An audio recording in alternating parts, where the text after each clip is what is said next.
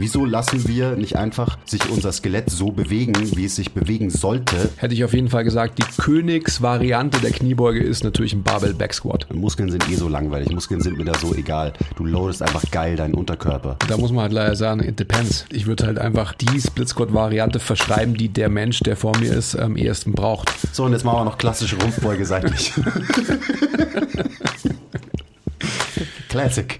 Herzlich willkommen zum MTMT Podcast, der beste deutsche Fitness-Podcast der Welt. Hier sind eure Hosts Andreas Klingseisen und Christopher Herrmann. Was bringt dir dein 200 Kilo Deadlift oder dein Sixpack, wenn du dich nicht wie ein Mensch bewegen kannst und es dir am Ende vom Tag eigentlich scheiße geht? Wir geben bessere Antworten auf die Fragen der Fitnessbranche. Für was brauchst du 100 Zertifikate, wenn du keinen Zugang zu deinem Gegenüber findest? Du musst einfach ein Menschenmensch sein. Grundprinzipien sind Systemen einfach immer überlegen. Es geht um Prozessliebe und nicht um Ergebnisorientiertheit. Fitness und Gesundheit sind keine Endziele, sondern sich dauerhaft autoregulierende Prozesse. Wir haben zwar keine Ahnung davon, aber wir reden trotzdem drüber. Hallo und herzlich willkommen zum MTMT Podcast. Psst. Das ist die Flüster-Edition, oder? Heute wird nur geflüstert. Warum bist du so heiser? Weil die Inhalte alle top secret sind. Wer ist Top Secret? Die Inhalte des heutigen Podcasts. Ah, ich dachte schon, die Inhalte des Eintopfs, die du gegessen hast. Die sind auch top secret, ja. Okay, okay, okay. Vielleicht geben wir sie preis im Laufe der Sendung. Wir werden gerade ein köstliches Mittagessen. Und, Wir wollten äh, doch erstmal darüber sprechen, worüber wir heute sprechen. Ah ja, oder? stimmt. Das auch. Ähm, wir haben so eine alte Liste hier hängen an der Wand. Haben wir schon auch, glaube ich, im Warum Podcast hast du die nicht mal- geholt eigentlich? Ich hole sie jetzt. Warte kurz. Ups. Und zwar ist es die MTMT Bang for Your Buck Liste, wo zu jedem Bewegungsmuster die Königsdisziplin dasteht und die MTMT Choice. Und ich weiß nicht, wann wir das gemacht haben. Ich würde sagen, vor vier, fünf Jahren oder so wurde diese Liste angefertigt. Ähm, nur als kleines Beispiel, kleiner Teaser.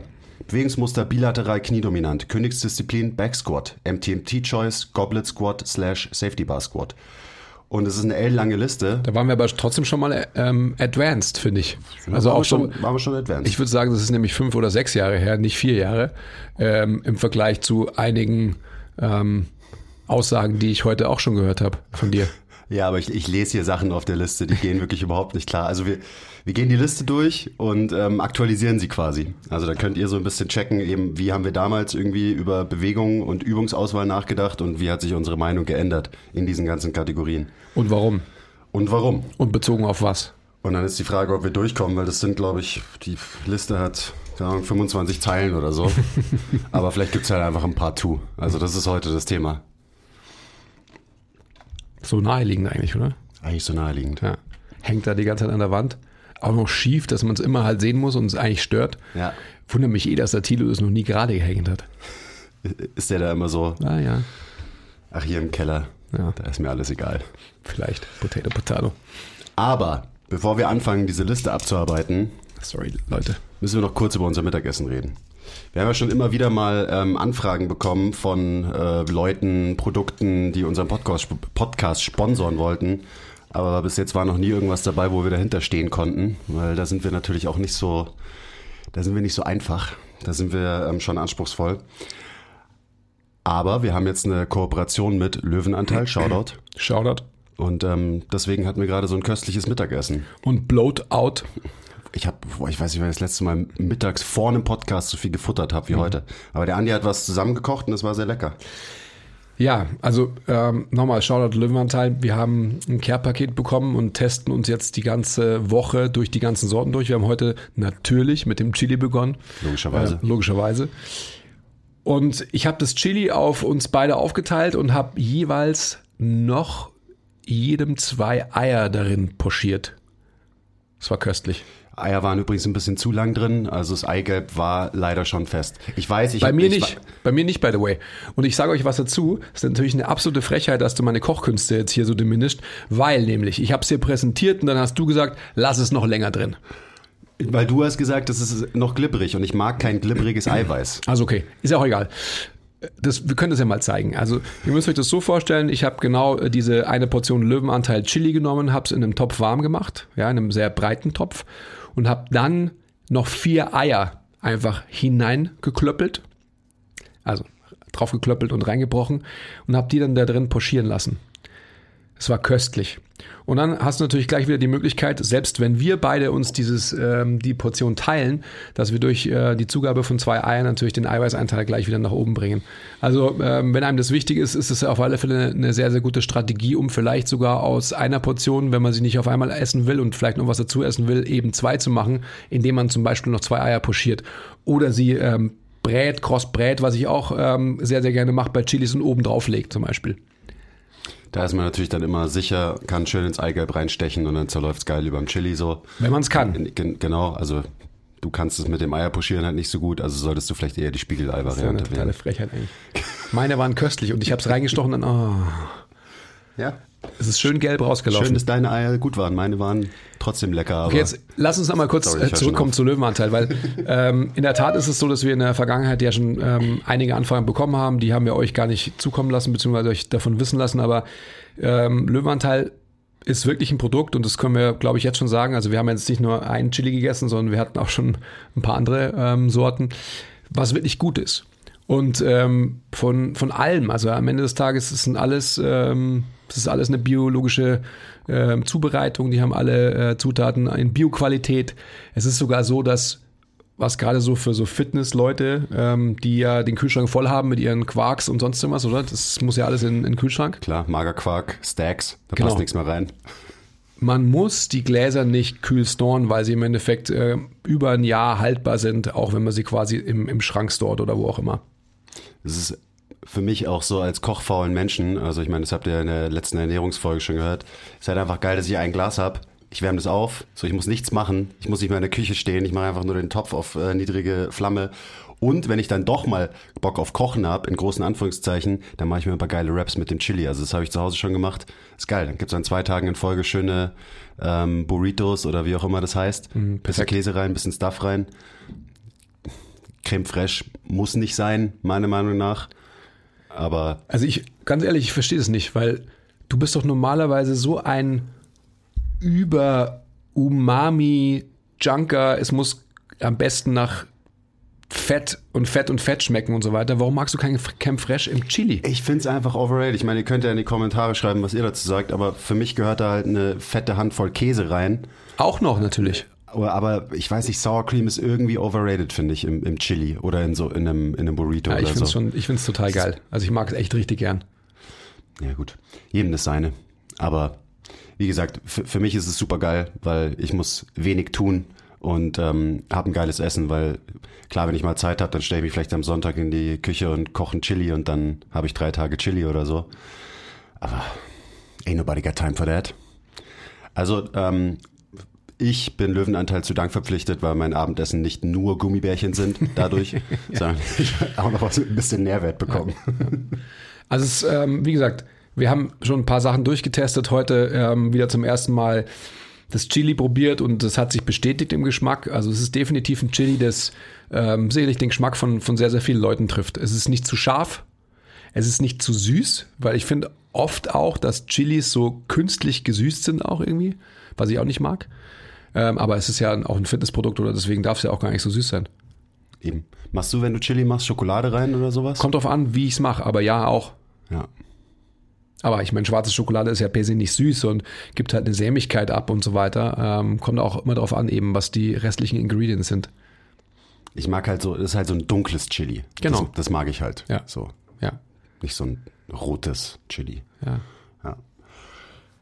Ähm, also, falls ihr auch Bock habt, Löwenanteil zu checken, wir haben ähm, den Link in der Bio. Ich glaube, dass der Rabatt, also ihr kriegt 10% für alle MTMT-Podcast-Hörer. Ähm, ich glaube, der Rabatt ist schon eingerechnet, wenn ihr quasi unseren Link benutzt. Ansonsten Yep. gibt's den Rabattcode MTMT10. Checkt das aus und sagt uns auch Bescheid, ob, ähm, ob ihr das auch gerne esst, so wie wir. Und lasst es uns das so weit treiben, dass wir Löwenanteil ähm, so viel abkaufen, dass wir längerfristig mit denen zusammenarbeiten, um dann am Ende des Tages einen eigenen MTMT Löwenanteil Flavor zu kreieren. Oh ja. Ja, Das wäre geil. Also wenn der äh, Druiden-Andi seinen eigenen Flavor rausbringen kann mit 46 verschiedenen Gewürzen, irgendein Schmorgericht oder so, das ist eigentlich ist das das Ziel. Also bestellt fleißig. Okay. Also probiert's aus, ist echt lecker. Gut, Christopher. Willst du ähm, von oben nach unten durchgehen oder von unten nach oben oder willst du dir random welche rauspicken? Weil ich meine, die, können- die, die offensichtlichen sind ja eh klar, über die wir diskutieren müssen. Ja, die offensichtlichen sind die oben auf der Liste und ich, äh, ich glaube, es ist cool, wenn wir die einfach mal durchgehen. Okay. Also, wir starten, ihr habt es gerade schon gehört, bilateral kniedominant. So wie wir das unterteilt haben in Muster und so, das finde ich schon ganz schön ähm, fortschrittlich auf, auf jeden Fall, so wie das hier aufgelistet ist, weil es eben Bewegungs, da steht Bewegungsmuster und es ist nicht nur Hinge, Squat, Push, Pull, sondern eben es sind irgendwie 25 verschiedene. Auch eine Frage, ob man das überhaupt braucht. Können wir auch drüber reden im Laufe der Podcasts, weil wir werden niemals durchkommen mit der ganzen Liste, merke ich gerade. Also, Bewegungsmuster, bilateral kniedominant. Die Königsdisziplin, wie wir alle wissen, Back Squat, MTMT Choice, Goblet Squat oder Safety Bar Squat. Erkläre dich, Andi. Was hast du da gemacht damals? Was hast du dir dabei gedacht? Das, ähm, also ich konzentriere mich nur auf den MTMT Choice, weil den finde ich halt auch schon advanced. Ähm, aber natürlich müssen wir darüber diskutieren. Wenn du mich vor zehn Jahren gefragt hättest, hätte ich auf jeden Fall gesagt, die Königsvariante der Kniebeuge ist natürlich ein Barbell Back Squat. So. Weil ich es nicht besser gewusst habe. Und ähm, weil ich immer verargumentiert hätte, ja, da wird am meisten Last bewegt und das ist dementsprechend natürlich das Beste, gesamtsystemisch. Man muss ja dazu sagen, dass extrem viel hiervon auf meinem Mist gewachsen ist. Also ich, das war auf jeden Fall in meiner Powerlifting-Phase, wo ich auch meinen Powerlifting-Bias aufs ganze Gym übertragen wollte und wo ich immer dafür gepusht habe, so hey, wieso machen nicht mehr Leute Backsquats und so weiter. Also ähm, auch wenn ich es gerade so auf den Andi schieben wollte, extrem viel von dem hier ist auch meine Schuld und meinem Mindset damals und meinem Wissensstand damals geschuldet. Also MTMT-Choice, wenn wir jetzt mal Königsdisziplinen ignorieren, Goblet Squat und Safety Bar Squat, das ist immer noch aktuell. Das sind die beiden bilateralen Squat-Varianten, die ich am meisten mache mit meinen Kunden. Ähm, geht's? Keine Ahnung. ähm, Oh Mann, wenn, ich, ist hier los? wenn ich das Bewegungsmuster Kniebeuge, Kniebeuge schwerer loaden will insgesamt, dann mache ich es mit der Safety Bar. Wenn es mir eher um Bewegungslernen geht und diese ganz körperliche Anstrengung, dann mache ich wahrscheinlich eher einen Goblet Squat. Ähm, aber das sind eigentlich die einzigen zwei Varianten, die ich benutze im Training. Also im Personal Training. Diese zwei Varianten.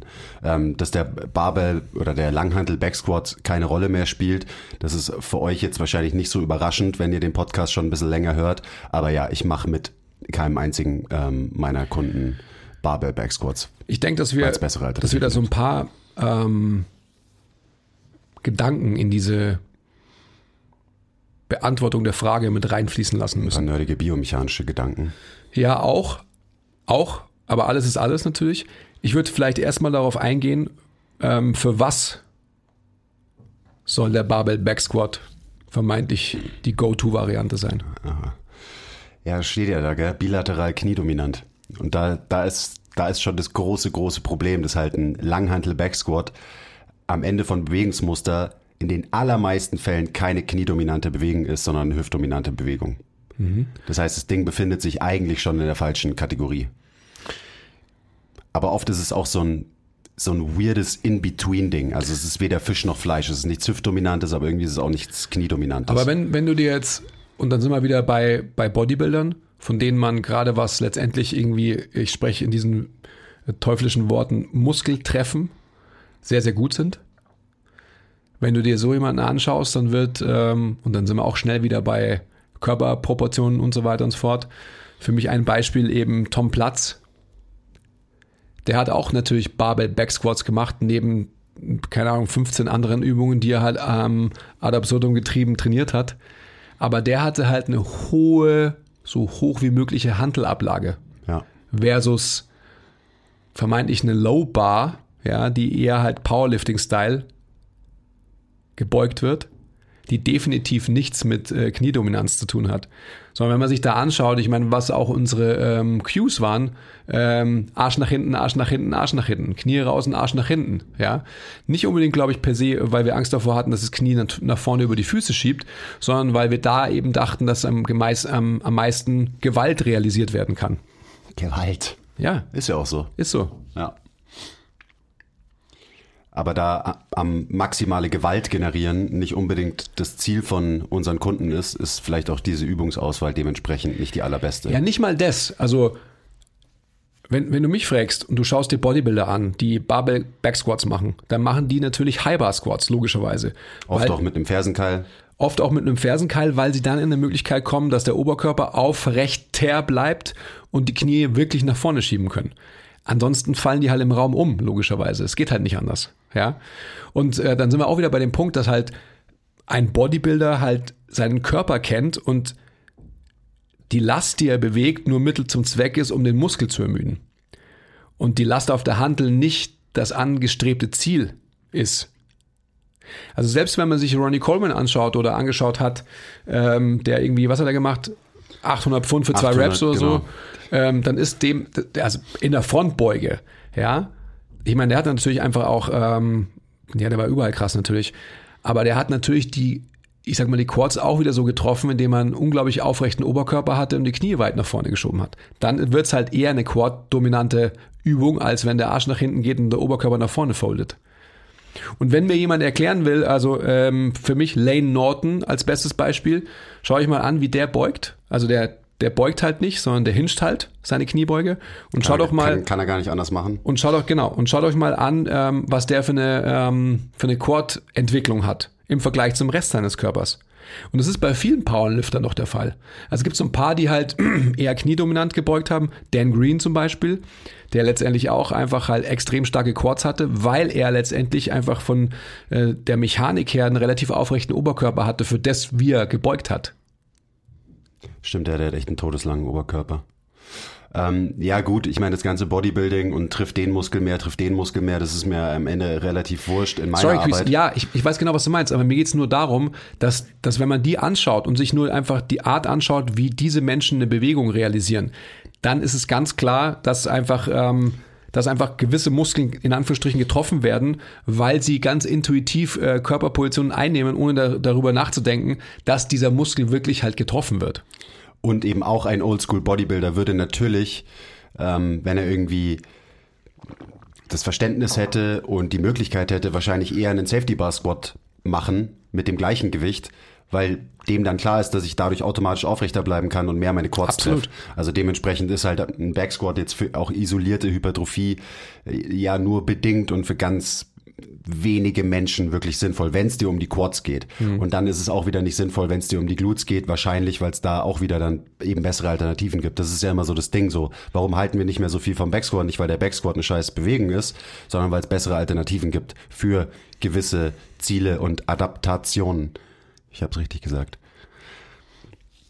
Ähm, gut. Warum halte ich nicht viel vom Backsquat, wenn wir jetzt mal dieses reine Muskelaufbau-Ding weglassen?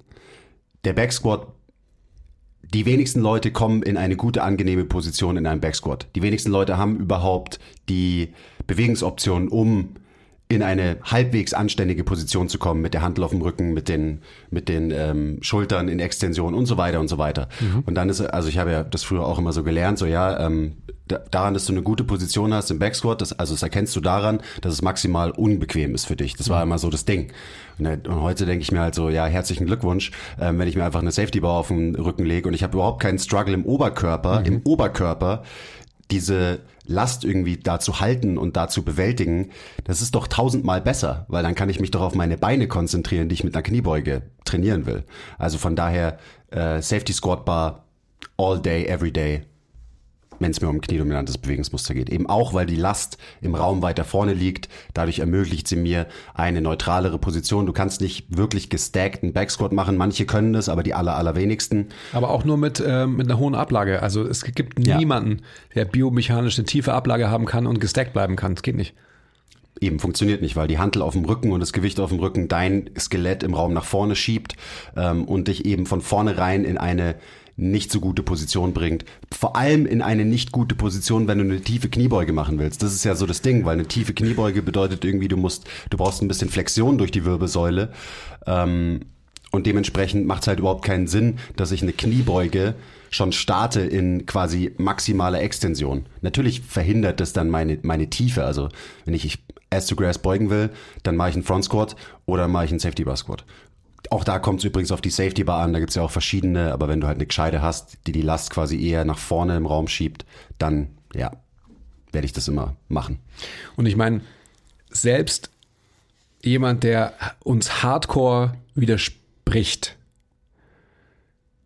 wird bestätigen, dass wenn er oder sie eben, was du gerade gesagt hast, den, den Wechsel zwischen einem Back Squat und einem Front Squat hat, von vornherein selbst auch n gleich 1 mäßig ähm, bestätigen muss, dass die Beugetiefe bei einem Front Squat automatisch viel größer wird. Und da muss doch dann irgendwas dahinter sein, oder? Ja, klar. Dahinter ist halt die Biomechanik des Menschen, hm. ähm, die halt so funktioniert, wie sie funktioniert. Ich hatte alleine gestern äh, mit unserem aktuellen Praktikanten, mit dem ich zusammen trainiert. Wir haben Safety Bar Squats gemacht, so, die hat er noch nie gemacht, sonst immer nur Back Squats trainiert, logischerweise. Ähm, und alleine dadurch, dass ich ihn in seinem zweiten Satz ein bisschen gecued habe, konnte er auf einmal viel tiefer beugen ohne Buttwink. Und alles, was ich ihm gecued habe, ist, dass er quasi seine Ellenbogen nach vorne reacht mhm. und seine Wirbelsäule dadurch in eine tatsächlich neutrale Position bringt, also eben eine Kyphose hat, mehr ja. Flexion durch die Wirbelsäule. Und schon konnte er viel tiefer beugen ähm, und der Squat sah für mich viel geiler aus ähm, und er war halt auch einfach viel geschmeidiger. Und kniedominanter. Also eben irgendwie alles das, was ich haben will in einer, hier steht's, bilateral kniedominanten Bewegung. Mhm. Genug über Squats geredet? Irgendwie ganz schön kurz. Ich dachte eigentlich, wir sprechen noch viel mehr, wir, aber. Wir könnten die ganze Folge drüber machen, aber eben die Liste ist lang. Mhm, stimmt schon. Ihr könnt auch gerne ähm, kommentieren, uns DMs schicken, falls ihr sagt, so, ähm, taucht mal bitte noch viel tiefer da rein. Aber ich glaube, wir haben auch sogar mal eine ganze Folge zum Beispiel über Kniebeugen gemacht. Ähm, also wenn euch das Thema explizit interessiert, dann haben wir da, glaube ich, eine ganze Stunde irgendwann drüber geredet. Also ich kann nur von mir einfach nochmal, also dieses Muskeltreffen und Hypertrophie, ähm, wenn du mich fragst, ich habe von, von Backsquats obviously ähm, nie einen Hypertrophie-Reiz in meinen Quads erreicht, nie. Ja, ich glaube ich auch nicht, weil ich habe sie echt viel und schwer gemacht, aber meine Quads sind immer noch ganz schön lauchig, aber mein Booty ist dafür ziemlich massiv. Also so verhältnismäßig äh, sind meine Quads absolute Kinder-Quads. Äh, aber ja, einen Arsch habe ich in der Hose. Ja. Immerhin. Gut. Das ist eine weitere Diskussion, die man jetzt da führen könnte. Next. Next. Bilateral hüftdominant. Oh, jetzt wird's auch so, jetzt wird's so interessant. Königsdisziplin. Natürlich der Langhandel-Deadlift. Wie sollte es anders sein? MTMT-Choice, Trapper Deadlift slash Blockpuls. Hä? Ja. Also ich würde mal von vornherein, ähm, das würde ich, wenn ich auf eine Langhandelbewegung gehen würde, warum wir da uns nicht ADLs hingeschrieben haben, weiß ich nicht. Das verstehe ich auch nicht. Das ist wirklich, das ist die, die absolute Grundsätzlichkeit schon mal vorneweg. Ja. Dass Deadlifts halt fett overrated sind und RDLs meiner Meinung nach immer eigentlich die bessere Wahl sind. Ja. Egal ob so, also Hypertrophie sowieso, braucht man gar nicht drüber reden. Ja, absolut. Aber auch wenn es einfach um gutes Training geht. Ich weiß, warum das da so steht. Weil wir gedacht haben, dass Leute halt heben lernen müssen mit einer guten Technik. Und deswegen auch Blockpuls, dass Leute quasi auch aus einer erhöhten Position, wenn sie eben nicht die Prerequisites haben, vom Boden eine starre Langhandel aufheben zu können, ähm, diese quasi nicht in der geraden Linie heben können, sondern äh, in der elliptischen Bahn, die teilweise eben fettbreit ist. Ähm, deswegen haben wir Blockpuls auch aufgeschrieben, dass Leute halt da eine erleichterte Möglichkeit haben. Wahnsinn, hä? Wobei ich da auch sagen muss, ähm, für mich gibt es einen Unterschied zwischen einem erhöhten Deadlift und einem Blockpull. Ja, sowieso, das ist ja klar. Und ein Blockpull ist für mich eine absolut hirnrissige Bewegung. Inzwischen. Ähm, die einzige Population, für die Blockpuls Sinn machen können, können, ähm, und da lässt sich auch drüber streiten, sind wie so oft Powerlifter. Und für alle anderen Menschen halte ich Blockpuls für absolut bescheuert. Wieso sollte ich die Range of Motion einer Bewegung künstlich einschränken, die ich theoretisch über eine größere Range of Motion machen kann, damit ich mehr Last bewegen kann über eine kurze Range? Ist es sinnvoll? So? Nein. Also absolut nicht, wenn du mich fragst. Blockpulls sind, ja, die sind raus. Ähm, Trapper Deadlifts, die sind immer noch drin. Auch wenn ich sehr selten tatsächliche Deadlifts mache mit Leuten. Nicht sehr selten, seltener auf jeden Fall. Ähm, wenn sie was heben vom Boden, dann sind es Trapper Deadlifts. Und die benutze ich nach wie vor. Ähm, aber auch da sind mir Trapper ADLs lieber. Langhantel ADLs sind auch so eine der wenigen Langhantelübungen, die ich überhaupt noch viel programmiere in meinen äh, Sessions. Aber eben RDLs und keine Deadlifts. Ja, weil halt ein Deadlift ist halt nicht rein hüftdominant. Also, was ich meine, so, also der Knievorschub, also gerade bei, bei dem Trapper Deadlift auch, ja, deswegen sagst du ja auch, dass du lieber Trapper ADLs machen würdest, wo einfach wenig bis keine Bewegung im Kniegelenk stattfindet. Und das tut's natürlich da, wenn du vom Boden ein starres Gewicht hebst. Genau, weil für einen, einen tatsächlichen Deadlift, den ich vom Boden heb, ähm, da finde ich sogar gut, dass es so ein Hybrid-Bewegungsmuster ist. Aber da man ja irgendwie ausgeglichen trainieren will, alle Muskelgruppen treffen will, alle Bewegungsmuster machen will in einem gut aufgebauten Training, will ich natürlich wirklich was wirklich Kniedominantes, haben wir gerade schon drüber geredet, und was wirklich Hüftdominantes. Und das ist am Ende halt eine echte Hinge-Bewegung. Und RDL ist halt das Musterbeispiel für eine Hinge-Bewegung. Ich meine, das sind ja alles RDLs und Varianten davon, die wir machen. Ähm, machen wir natürlich auch viel mehr unilateral und so, da kommen wir dann gleich zu. Auch das, was da, was ich da schon wieder lese. äh, Ja. Zum Glück, zum Glück haben wir uns weiterentwickelt, wirklich. Das ist so. Ja, zum Glück. Also Deadlifts für ähm, General Population massiv overrated. Vor allem mit der Langhantel noch overrated terrär. Würdest du sagen, noch overratedeter als der Barbell Back Squat? Nee. Gut. Ich dachte schon, jetzt, was kommt denn jetzt? Müsste ich mich entscheiden, dann äh, würde ich mit Leuten lieber einen Langhantel Deadlift machen als einen Langhantel Back Squat. Ja, absolut. Ja. Next? Oder, oder hast du noch was zum Deadliften? Und das ist, also eben, die meisten, die hier zuhören, die denken sich wahrscheinlich nicht, was sind das für Trottel, die haben ja gar keine Ahnung. Aber trotzdem, wenn ihr euch jetzt denkt, so, boah, wie, was Deadlifts sind overrated und so, das ist doch Grundübung, die muss doch jeder können, das muss doch jeder machen und so. Genau das ist so ein bisschen das Problem in unserer Branche, wo wir halt festhängen, wo wir uns so, wo wir so emotional ähm, uns binden an irgendwelche eben frei erfundenen Konstrukte wie einen Langhantel-Deadlift und irgendwie denken, der wäre wichtig für Menschen. Ist er nicht. Ist er einfach nicht. Und eben, wenn ihr jetzt so vielleicht defensiv auf das reagiert, was wir sagen, dann fragt mal, fragt euch mal, warum das so ist. Warum ihr so defensiv seid oder warum das so ist, wie es ist? Beides. also defensiv ist, glaube ich, es funktioniert, glaube ich, gar nicht auf Deutsch. Ähm, so in eine Abwehrhaltung äh, euch begibt oder so. Weißt du, getting defensive, das ist, ich glaube nicht, dass es auf Deutsch geht. Ist egal. Machen wir weiter, oder? Ja, Es ist schon, sch- also man könnte da schon sehr viel weiter diskutieren, genau, genau zu diesem Thema. Deadlift. Sachen heben können. Sowas. Das ist ja, ähm, das ist ja so der Punkt dahinter, oder? Ja. Warum quasi der Langhantel Deadlift irgendwie auch herangezogen wird, um Leuten in eine- einer Rückenschule und ähm, na, egal. Sowas zu lernen. Ja, das, das ist, das ist dieses Ding. Das ist dieses Denken auch so. Deswegen muss es jeder machen, weil jeder muss ja was vom Boden aufheben können. Ja, jeder muss was vom Boden aufheben können. Aber muss ich deswegen mit Leuten einen Langhantel-Deadlift machen? Nope. Macht einfach lieber ADLs. So, ADLs. Exzentrik ist geil in der Hinge-Bewegung. Also nehmt die bitte mit und macht sie vielleicht sogar noch kontrolliert. Ähm, also unbedingt. Ich wollte Sogar gerade sagen, aber nur vielleicht. macht sie unbedingt sogar kontrolliert. Ähm, und dann ist geil. Ja. Kommen wir noch auf ähm, unilateral, in Anführungsstrichen, weil ansonsten würde ich auch, wir haben ja jetzt gerade. Okay, alles klar. Kommt sogar direkt jetzt. Kommt unilateral kniedominant. Königsdisziplin. Bulgarian Split Squat. MTMT Choice. Bulgarian Split Squat. Das ist auch wieder so, es lässt so tief blicken, weil es so diese eine fucking Übung ist, diese eine spezifische Übung, die auch irgendwie jeder machen muss und die jeder kennt und uh, Bulgarian Split Squats sind so, und das ist eine tolle Bewegung, don't get me wrong. Aber gerade in dieser Kategorie unilateral beziehungsweise bilateral asymmetrisch kniedominant, da gibt's so viel Auswahl, da gibt's so viel geilen Scheiß, den man machen kann. Da kann man so gut die Bewegung an das Individuum anpassen. Gerade in dieser Kategorie, in dieser Split Squat Kategorie nenne ich es jetzt mal.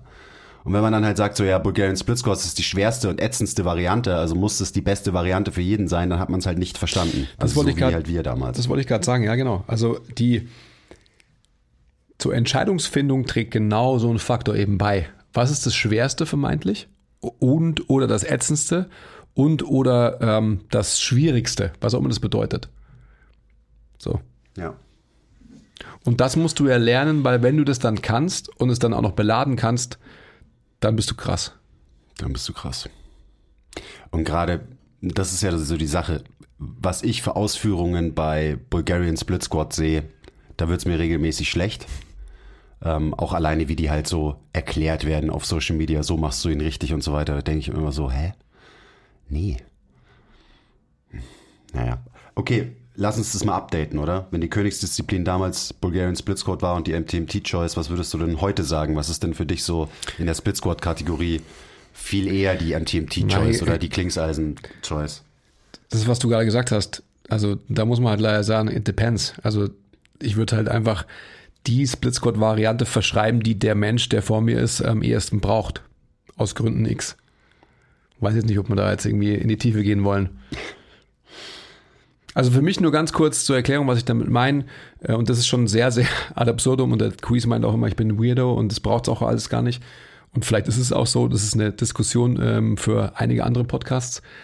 Ich habe mein System ähm, asymmetrisch trainiert, indem ich quasi meiner linken Seite das Gegenteil global gesprochen von meiner rechten Seite gegeben habe, gerade was einen Split Squat anbelangt. Also ich habe in meiner Variante mit allen Constraints, die ich aufgerufen habe, auf der linken Seite tendenziell global gesprochen ein, eine innenrotatorische Komponente eben gesamtheitlich gewählt und auf der rechten Seite eine außenrotatorische Komponente. Das ist die Anti-Choice. Das ist meine der, Choice. der asymmetrisch trainierte Split Squat. Und dann in einfach einem Split Squat, wo beide Füße quasi auf dem Boden sind. Die rechte Seite ist erhöht. Also vorne Ja, erhöht. sorry. Ich, warum? Das ist auch so komisch. Gell? Ich fange immer mit der linken Seite an und weil man aber, aber eigentlich so erzogen ist, rechts ist ja zuerst, aber ich fange immer bei Split Squats mit der linken Seite an. Deswegen habe ich diesen Twist immer im Kopf. Also streicht es. Meine linke Seite, wenn das Bein links vorne ist, dann ist mein linkes Bein erhöht. Um vermeintlich Early to Mid Stance zu biasen in meiner Erbringung. Und ich versuche kontralateral zu loaden, um letztendlich noch mehr in die linke Hüfte reinzuschiften. Das ist die Variante, die ich wähle.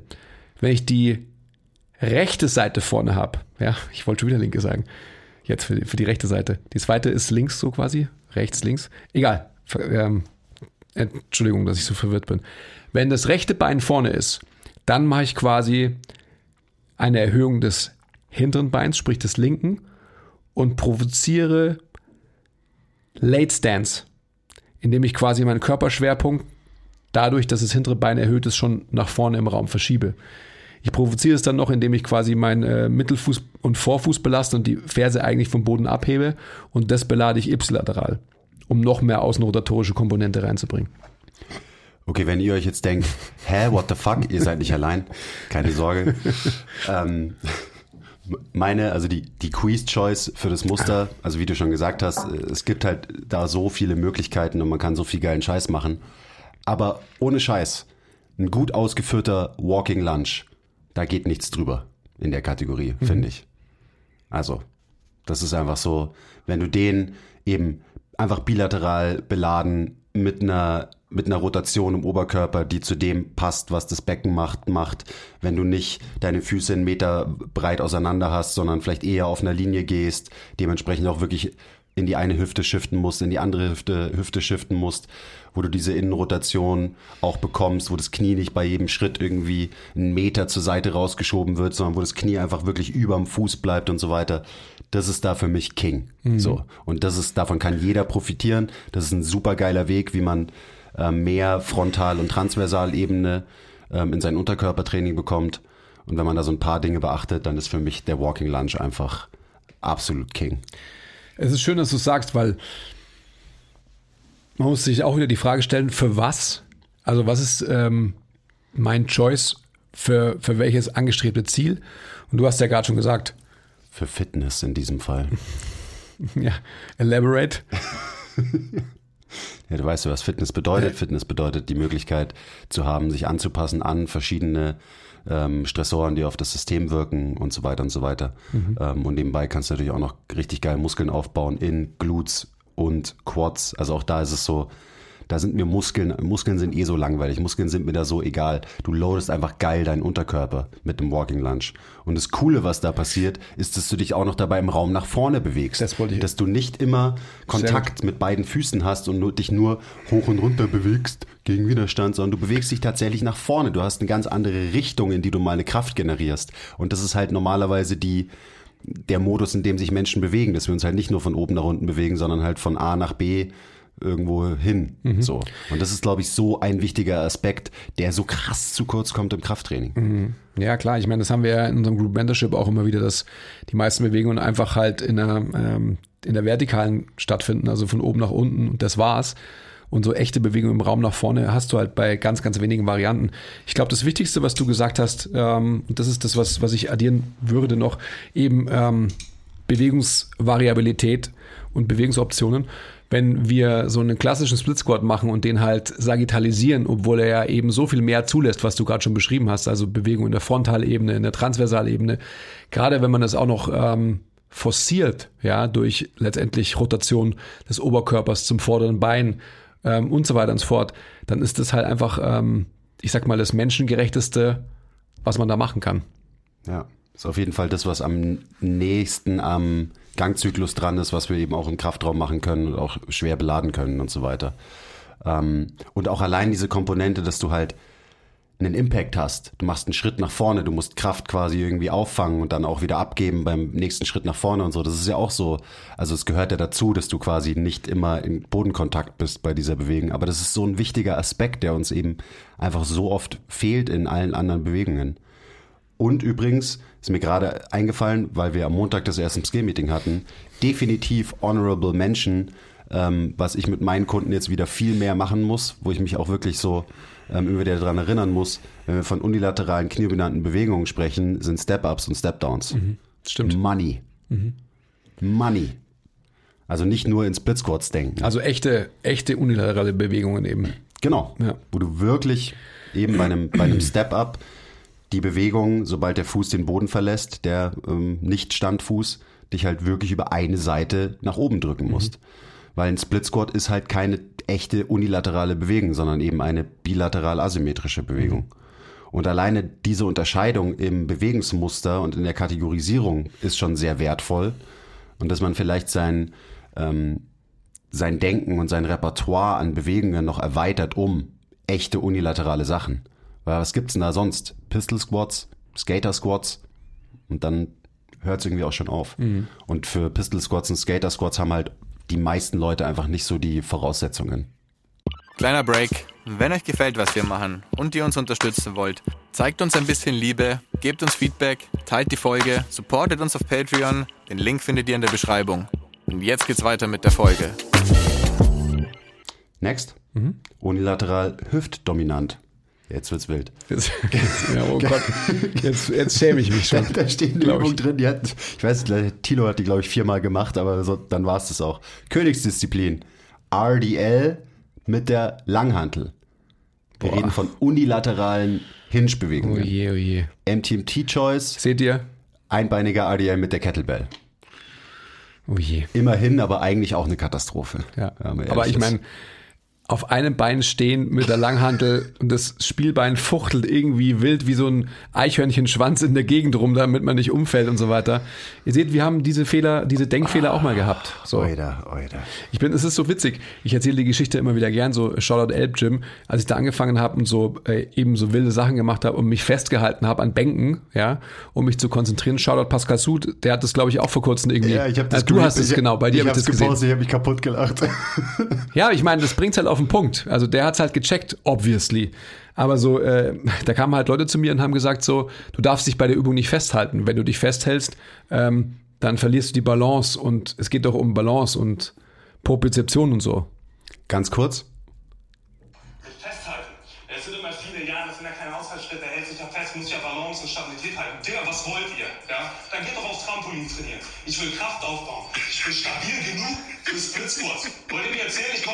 Dann wackel ich so und dann bricht mein Körper zusammen oder was? Was soll ist mit euch los? Das heißt, Ja, aber es bringt's auf den Punkt. Das So. bringt so gut auf den Punkt. Ja.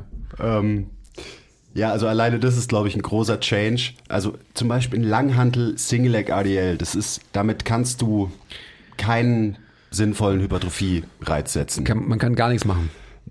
Du kannst eigentlich gar nichts machen. Du kannst gar nichts. irgendwie eben, vielleicht hast du eine Balanceübung in dieser komischen Standwaage-Bewegung. That's it. Ähm, also irgendwie ist es so, das ist halt wirklich so nichts Halbes, nichts Ganzes für, ich- für gar kein Trainingsziel. Und ich kann mich erinnern, dass wir, also der Thilo hat es tatsächlich wirklich gerne gemacht. Ähm, ich kann mich erinnern, dass, dass wir das tatsächlich dann auch Kunden abverlangt haben und die natürlich all over the place halt ihren Körper nicht positionieren konnten und so weiter, wie auch. Und ähm, ich glaube schon im ähm, Verschreiben dieser Bewegung wir uns, glaube ich, schon so unterbewusst gedacht haben, what the fuck, was ist das für eine Scheißbewegung und so weiter. Warum muss es überhaupt jemand machen? Weil keiner konnte die irgendwie zufriedenstellend performen. Ähm, beziehungsweise, eben gerade was du gesagt hast, also welche Lasten hast du da bewegt? Also so, es ist lächerlich. Ja, eben. Also dann habe ich da meine Single-Leg-ADLs irgendwie vielleicht mit 40 Kilo auf einer Langhantel gemacht und meine AD, also bilateralen ADLs habe ich zu der Zeit irgendwie mit 180 trainiert oder so. Das ist so schlecht. Das ist wirklich so schlecht. So schlecht. Der, die MTT Choice Kettlebell ähm, Single Leg ADL, so okay. Wenn man den kontralateral loadet und man hat wirklich jemanden, der das gut kann, also der die Balance hat und die Stabilität hat, von mir aus, aber eigentlich auch nein, weil ein Single Leg ADL braucht meiner Meinung nach mehr Constraints, Absolut. damit er was bringt. Aber ich kann mich auch erinnern, dass wir das, das haben wir da aufgeschrieben und das haben wir auch gemacht und wir haben aber, ich glaube so 80 Prozent, na mehr, von den Leuten, mit denen wir die Übung gemacht haben, die haben sich überall immer festgehalten und so weiter. Ohne dass wir damals schon irgendwas von äh, Concentrated Approach irgendwie wussten und so weiter, haben wir schon intuitiv besser gemacht wahrscheinlich. Die haben sich alle festgehalten. Ja. Da ist ein, also so viel zu damals. Kommen wir mal zu, wie wir es vielleicht heute und wie man es vielleicht besser machen kann. Ähm, für mich ist generell der Stagger Stance RDL Money, talking about constraints. Ähm, und auch da, ich meine, wenn du ein Stagger Stance ist wieder eine bilateral asymmetrische Übung. Ähm, so ein richtiger Single Leg RDL ist tatsächlich auch eine unilaterale Übung. Aber da ist auch so die Frage, wie wichtig ist mir das? Und mir ist in einem Single Leg ADL wichtig, dass da genug Last bewegt wird, damit halt irgendein Trainingsreiz passiert. Und es funktioniert halt meistens, wenn man diese Balance-Komponente ein bisschen rausnimmt. Und das kann man machen durch einen Stagger Stance, das kann man machen durch eine ähm, Bezugspunkt der Wand, wo man den freien Fuß quasi in eine Wand reindrückt. Oder es kann man machen, und das ist mein Favorite, indem man sich einfach irgendwo festhält mit der freien Hand. Das heißt, kontralateral geloadet, mit einer schweren Kurzhantel zum Beispiel. Die andere Hand hält sich irgendwo fest. Und schon kannst du das tatsächliche Bewegungsmuster Hinge erst machen. Weil ansonsten, wenn du nur mit Balancieren beschäftigt bist, kannst du erstens keine Load bewegen, zweitens wirst du nicht gut hingen können. Du wirst nicht gut dein, dein Becken nach hinten verschieben können. Ja, so. absolut nicht. Das wird nichts. Du klappst wahrscheinlich im Oberkörper nach vorne. Auch so eine Sache. Das, was mir als Single Leg ADL oft verkauft wird im Internet, das sind, nenn's von mir aus eine Standwaage, aber das hat nichts mit einer Hinge-Bewegung zu tun, wo du deine Glutes ähm, auf Stretch bekommst, wo du dein Becken im Raum nach hinten schiebst und so weiter und so weiter. Also von daher Constraints, Referenzen beziehungsweise Bezugspunkte sind absolut Money. Und ich liebe die Landmine dafür, weil die Landmine so halb geführt ist. Und deswegen finde ich es oft noch mal besser als eine Kurzhantel, weil es noch mal ein Constraint ist wo du nochmal die Bewegung besser machen kannst. Und es funktioniert halt auch einfach. Ja, also wenn du gut. einen Körperklaus hast und willst einen Single-Leg-ADL machen, so, ja, viel Spaß dem, ein Single-Leg-ADL freistehend im Raum mit einer Kettlebell beizubringen. Aber mach Stagger-Stance an der Landmine. Geil. Aber dafür musst du halt auch erstmal verstanden haben, was du von dieser Übung überhaupt willst. Wie immer. Wollte gerade sagen, wie immer, ja. Ja, aber es ist schon ein wichtiges Thema, weil ähm, das muss man natürlich schon in den Mix bringen, weil ansonsten heißt es natürlich, naja gut, einbeiniges Training bedeutet halt Stabilität oder Balance oder sonst irgendwas Training. So. Tut's ja auch. Ja, also meine, meine Go-To-Variante ist definitiv ähm, an der Wand stehend und mich an der Wand festhalten oder an der Bank, an einer erhöhten Bank oder so. Das ist absolut meine, meine Money-Variante, weil man da auch einfach schon so eine geile Möglichkeit hat, eben mit einem kontralateralen Load in die Hüfte reinzuschiften und dementsprechend wirklich so diese ähm, Gluteus-Fasern so auf Länge zu bringen, das ist halt einfach a beautiful thing. Und da hat man halt alle Constraints und alle Möglichkeit, wirklich sein Becken im Raum horizontal nach hinten zu verschieben. Und, und jeder kann das dann, weil er halt so gesichert sich in dieser Position befinden kann und einfinden kann. Das ist einfach top. Und es ist echt nicht leicht, dieses Bewegungsmuster ähm, signifikant und sinnvoll zu beladen. Aber das sollte irgendwie das Ziel sein. Also auch da, klar kommt es aufs Ziel an. Wenn dein Ziel ist, zirkustrickmäßig freistehend einen ADL zu können, einfach nur der Bewegung wegen, okay, go for it. Aber die Übungen, die wir so machen, auch mit unseren Kunden, die sind immer nur Mittel zum Zweck. Und der Zweck ist halt eben nicht, hey, ich kann einen tollen Trick, schau mal, was ich, wie toll ich balancieren kann in der Übung. Ähm, egal, mein, mein Go-To, Landmine, kontralateral geloadet und die freie Hand, mit der halte ich mich an der Bank fest. Killer. Und auch was, was ich demnächst mal ausprobieren will, ist, dass ich quasi die, die Landmine mit beiden Armen festhalte. Einfach nur um zu checken, ob mir das nicht schon so viel Stabilität gibt, dass ich quasi nicht mal mehr den Bezugs, Bezugspunkt brauche, um mich irgendwo festzuhalten. Das ist so, habe ich schon so auf meiner Liste. Aber jetzt bleibe ich erstmal in meinem Trainingsplan noch für so zwei, drei Tage.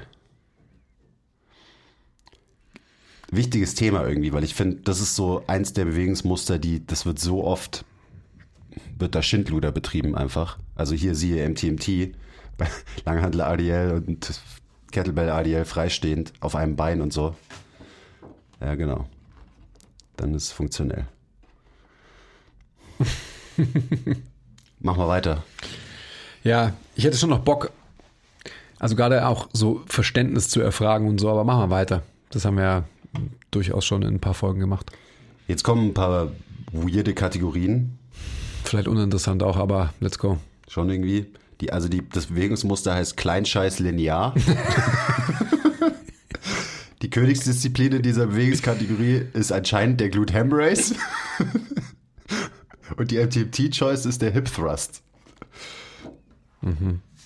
Ich kann mich gar nicht mehr daran erinnern, was wir uns bei dem Bewegungsmuster Kleinscheiß linear gedacht haben. Sagittal halt, oder? Also so wie alle anderen Dinge, die bis jetzt auf der Liste standen, meinst du? Ja, irgendwie schon. Ja. was kommt noch? Kleinscheiß, was kommt da noch? Kleinscheiß lateral kommt noch. Dann gibt es ja auch so eine Kategorie wie Schulterblattmuskeln. Verstehe ich auch nicht, was das heißen soll. Und so weiter und so weiter. Oberkörperstuff kommt ja auch noch und so. Lass uns mal dahin gehen. Zum Oberkörper. Ja, ich meine, die spannenden Varianten sind, glaube ich, schon eher der Unterkörper, ja, weil da ist halt so viel Absurdität Es gibt enthalten. auch Quad Hemis, Bizeps, Trizeps gibt's auch. Oder Kleinscheiß lateral in Klammern Glute Med. Den, den müssen wir schon noch kurz machen. Na, bitte nicht, da schäme ich mich auch. Äh, ich schäme mich so krass. Also Bewegungsmuster Kleinscheiß lateral in Klammern Glute Med. Königsdisziplin Monster Walks. MTMT Choice. Monster Walks. Ja. Meine ich, da kann ich nur sagen, du kannst nur sehen, was du weißt. Shoutout Jacob, der gerade da ist, ähm, unser aktueller Praktikant aus London, ähm, den du vorhin schon angesprochen hast. Der ist halt in einer komplett anderen Welt. Der würde wahrscheinlich sagen, ja, yeah guys, everything written down is my number one choice too. Perfekt. Die Sache ist halt, Monster Walks sind weder eine wirklich laterale Bewegung, also eine Bewegung in der Frontalebene, noch sind sie eine Gluten-Med-Übung.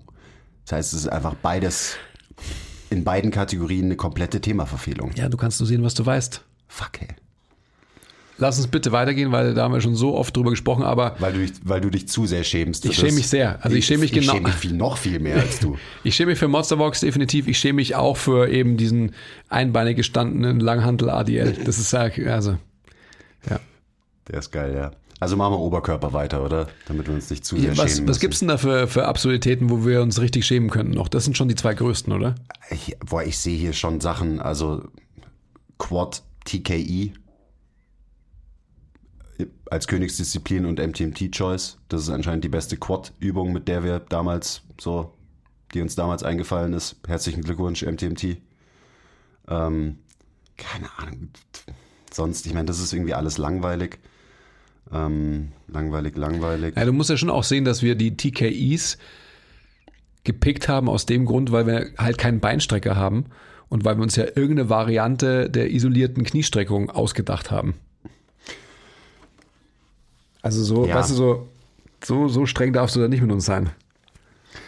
Ja, bin ich aber trotzdem, weil alleine diese Kategorie halt dann irgendwie einzuführen sinnlos ist, weil wenn du halt deine Quads trainieren willst, dann Machst du aber anders. machst halt ein paar Split Squats. So, bist halt kein Depp und machst ein paar Split Squats, die du dann halt so biased, dass sie halt noch mehr auf die Quads gehen und weniger auf die Glutes.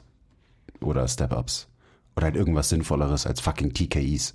So talking about Trainingsreiz. Wie viel Trainingsreiz kommt dabei rum, wenn du dir irgendwie ein Band um die Knie machst und dann squeezest du deine Quads und so. Natürlich hast du dann das Gefühl, du trainierst was, weil du squeezed hart und du spürst eine Kontraktion, aber Muskeln wachsen halt nicht durch irgendein Gefühl, sondern durch mechanische Spannung und das wird bei einem TKI halt einfach Was hat er gesagt? sehr wenig passieren.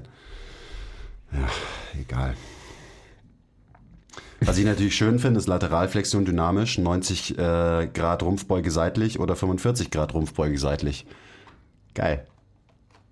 Nach wie vor ähm, underrated, die Übung. Muss ich auch viel mehr wieder einbauen, die ähm, klassische Rumpfbeuge seitlich. Du weißt ja, dass das meine, meine absolute Lieblingsübung ever, ever, ever ist. Ich weiß, das ist Tony Bimseisen approved schon seit immer. Und deswegen heißt sie auch klassische Rumpfbeuge seitlich. Weil der Andi hat immer gesagt, früher so im Training, auch noch als ich im Praktikum war, so und jetzt machen wir noch klassische Rumpfbeuge seitlich. Classic. Classic. Natürlich. Aber es, es ist wirklich eine geile Bewegung, gerade in der 45 Grad ähm, Back Extension, dass man mal halt ein bisschen Lateralflexion einbaut. Ich bin gerade eh wieder auf dem Train. Ich mache das gerade viel mit einem Medizinball, so Lateralflexion, also Medi halbkniend, Medizinball über Kopf und dann einfach so von Seite zu Seite lehnen. So fettgeile Bewegung, ähm, genauso wie die klassische Rumpfbeuge seitlich. Also make klassische Rumpfbeuge seitlich great again. Das wäre mein Auftrag an alle Zuhörer. Was haben wir sonst? Rotation. Anti-Extension, die sind natürlich die ganzen Anti-Sachen, Anti-Extension, Anti-Flexion, Antilateralflexion, Anti-Rotation. Aber wir haben immerhin auch die dynamischen aufgeschrieben. Also wir haben auch dynamisch Extension, Flexion, Lateralflexion, Rotation. Also da waren wir immerhin schon mal so, dass es erlaubt war, auch dynamisch sein, äh, seine Wirbelsäule zu bewegen unter Last. Schon, ganz schön fortschrittlich. Und was war die dynamische Flexionskönigsvariante? Leglifts. Nach wie vor ein absoluter Favorite von mir.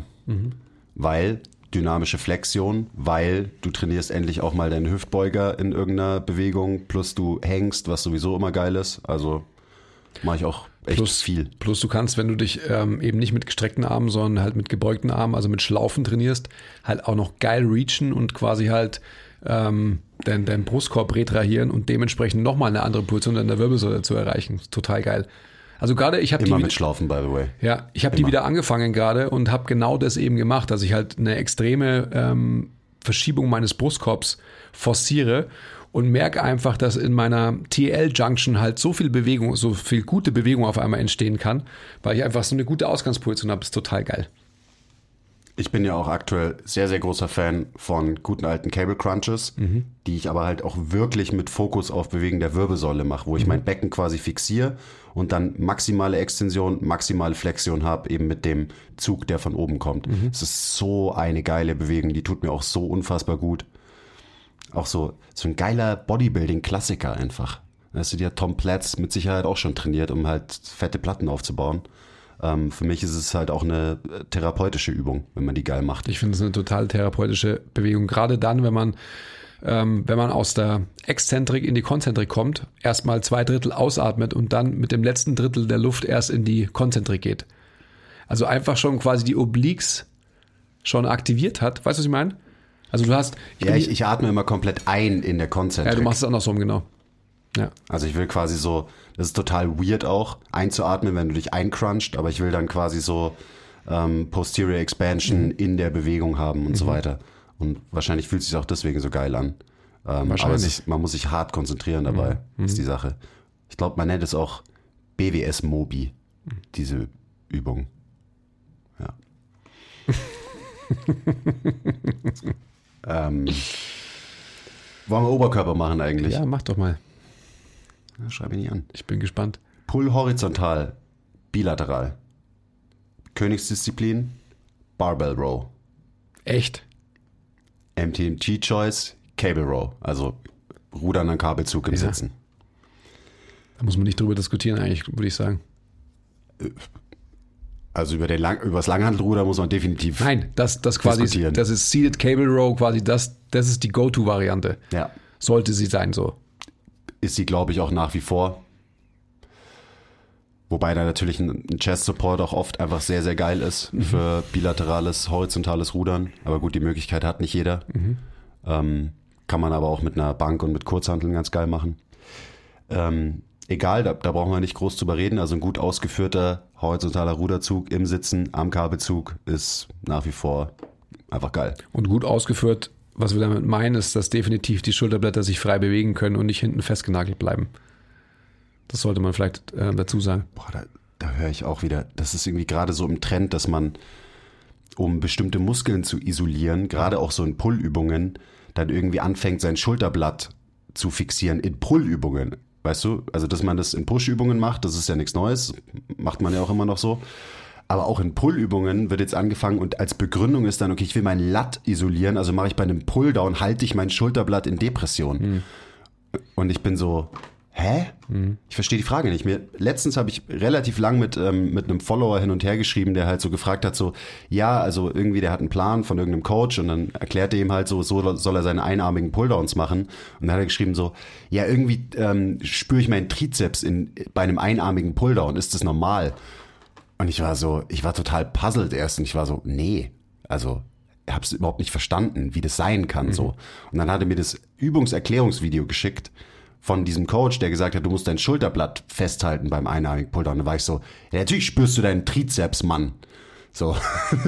natürlich spürst du irgendeinen weirden Stretch auf deinen Trizeps, wenn du dein System in irgendeine komische Position vergewaltigst, ähm, um vermeintlich irgendwelche Muskeln zu isolieren. So, für wen ist das interessant? Was, was machen wir da? Wieso lassen wir nicht einfach sich unser Skelett so bewegen, wie es sich bewegen sollte und auch will und machen das unter Last und bauen geil Muskeln auf? Wieso bilden wir uns ein, dass wir irgendwas so weird manipulieren müssen, um irgendwelche Muskelgruppen zu isolieren. So, was ist der, was ist der Vorteil außer davon, dass ich meine Bewegungsmuskeln Vielleicht rufst, rufst du einen Coach Kazam an oder wie der heißt und diskutierst es mit ihm aus. Wir machen jetzt mal hier weiter. Sorry, ich höre schon auf. Ich bin natürlich voll bei Aber dir. das- also es, aber äh, da war ich, da war ich wirklich so, hä? war für mich immer schon absurd. Also so, ich meine, solche Gedanken kann sich vielleicht Bodybuilder machen, wenn sie denken, das, Punkt, Punkt, Punkt. Selbst bei denen. Ja, ja, lass halt, sie doch das machen einfach. Ja, okay, macht's Ja. durch. Dann, sorry. Äh, Langhandelrudern, was sagst du zu Langhandelrudern so eigentlich? Meinung? Äh, In was für einem Kontext so? Ja, halt als Königsdisziplin der bilateralen Zugbewegung. Naja, ich meine, das habe ich vorhin schon gesagt, wenn man das Narrativ dahinter versteht, dann ist es doch ganz klar, dass man das wählt. Weil man damit die fettesten Gewichte wegflexen kann. Weil man da die du? meisten Gewalt ähm, aufbringen kann. Es ist schon, also ich glaube, Langhantelrudern ist die gewalttätigste Übung im Gym. Ja, schon. Und dafür ist es schon eigentlich eine geile Übung, oder? Ja. Ich meine, was ist gewalttätiger, als dir viel zu viel Gewicht auf den Langhantel zu packen und zu sagen so, ich ruder den Scheiß jetzt. Ja, Du benutzt absolut. alles, was du hast, um diese scheiß Hantel irgendwie an deinen Bauchnabel zu ziehen, so. Habe ich geliebt früher. Ja, so schlecht hat er die immer ausgeführt, so, so gewalttätig. Ich, ich, wurde, ich wurde immer schon gehatet vom Andi Ja. für mein Momentum, was ich benutze. War mir schon, also damals dann schon egal. Also es waren auf alle Fälle so immer so Dorian Yates Rose, die halt so 15 Grad Oberkörpervorneigung vielleicht, wenn überhaupt so. Also eigentlich Shrugs hat er gemacht so. Das stimmt jetzt, glaube ich, eigentlich auch nicht. Also jetzt übertreibst du schon. Ja. Na egal. Also, das ist halt eine sehr gewalttätige Übung und dafür ist sie gut. Und ich glaube, deswegen steht sie da auf dem Zettel, dass man halt irgendwie getrieben durch den Aspekt Gewalt, also sprich, wie viel Last kann ich bewegen und denke dann das und so weiter, ich stark werde oder sonst irgendwie, deswegen steht die da noch. So. Ja. Auch einfach für Hypertrophie jetzt auch nicht so gut geeignet. Und da kann man natürlich jetzt auch wieder ankommen. Ja, bei die alten Bodybuilder haben es alle gemacht und so. Ja, okay. Herzlichen Glückwunsch. Aber was ist eine, eine, eine bessere Variante? Achso, wir sind noch nicht bei unilateral, gell? Nee, wir sind noch nicht bei Unilateralen. Das ist, das ist genau die Sache, weil ich auch gerade überlegt habe und es gibt an Zugbewegungen bilateral gibt es nur irgendwas, was ich mit Chest Support mache. Ähm, dann oft auch halt an einer ähm, 90 Grad Lehne Bank vor unsere Pulldown, vor unseren Pulldown-Kabelzug, wo der Zug so leicht von oben kommt. Ja. So, das ist total geil zum Beispiel. Und das ist, ist es dann vertikal oder horizontal, ist halt irgendwas zwischendrin, ist auch wurscht. Ähm, das ist ein Favorite. Dann eben Chest Supported mit Kurzhanteln, was dann, also ist schon auch bilateral ausgeführt halt, finde ich gut. Und das war's dann auch mit ähm, bilateralen Zugbewegungen, die ich einbaue, so in, ins Personal Training und auch in mein Training. Ja, Also ich, Zug, Zugbewegungen sind halt einfach, funktionieren so geil unilateral. ja, ich wollte gerade sagen, also wenn du mich fragst, ich verstehe ja diese ganzen Fragen nicht von Bilateralität und so weiter, das weißt du ja, weil ich einfach nichts Bilaterales mache. Und gerade Zugbewegungen finde ich, also ich kann nur von mir sprechen, anekdotisch, dass bilaterale Zugbewegungen, also gerade horizontale, mir halt so viel Compression in mein System bringen, dass es mir danach nicht gut geht. Und wenn ich unilaterale mache oder reziproke Bewegungen, dann habe ich einfach so eine geile Möglichkeit, dass meine Schulterblätter gleiten lernen und mein Brustkorb in eine richtige Position verschoben wird. Und dementsprechend ist, ähm, sind meine Go-To-Varianten immer, immer unilaterale und quasi für eine zweite Zugbewegung, wenn ich zwei in einem Training mache, irgendeine Reziproke.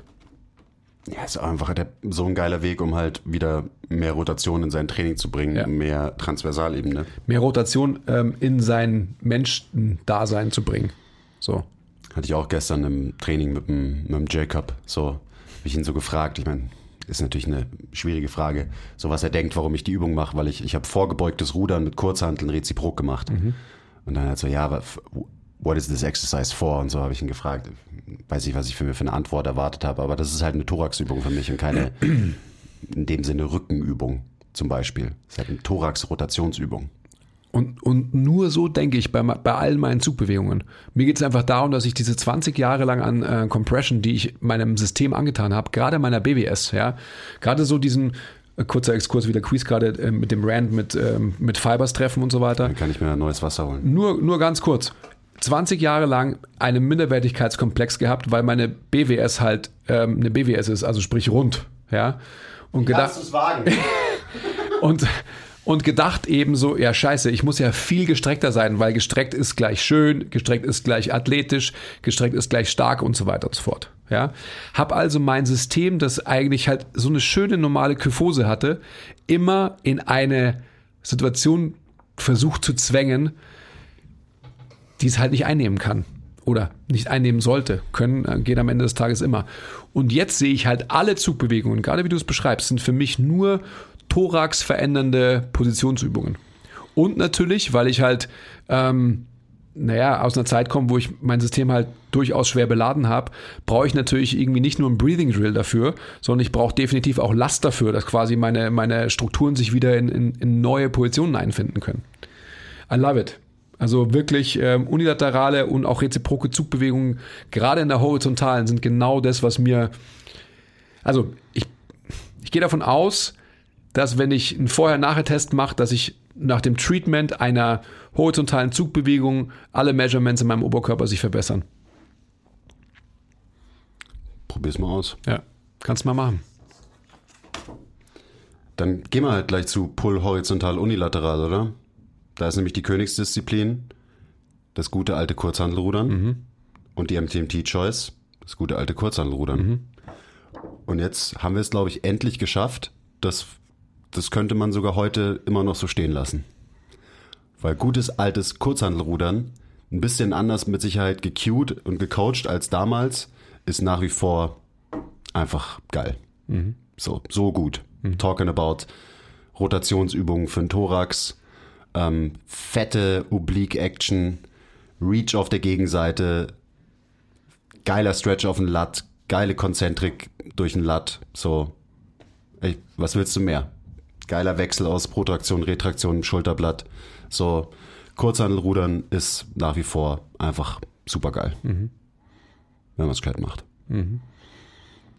Auch da ist der Andi tut immer so, als könnte ich nicht Kurzhandelrudern, weil er halt nicht verstanden hat, wie Widerstandskurven und Momentum funktioniert. Aber ja, das konnte ich mir jetzt nicht verkneifen. Das, Also irgendwas musst du ja können. Ähm, irgendwas machst du bei Kurzhandelrudern schon gut, weil sonst hättest du nicht auch so einen fetten Serratus, so einen ausgebildeten. Also man muss schon einfach sehen, dass du irgendwas bei Zugbewegungen schon richtig machst, weil sonst wäre der nicht so stark, wie er ist. Hm. Ist so.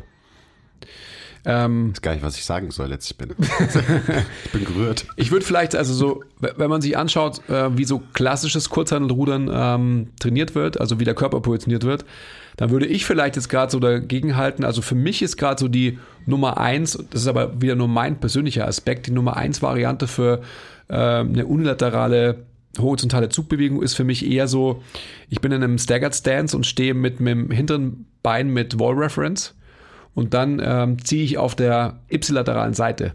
Und mit der Habe ich gesehen am Montag, hast du mit dem Jacob gemacht. zum Beispiel.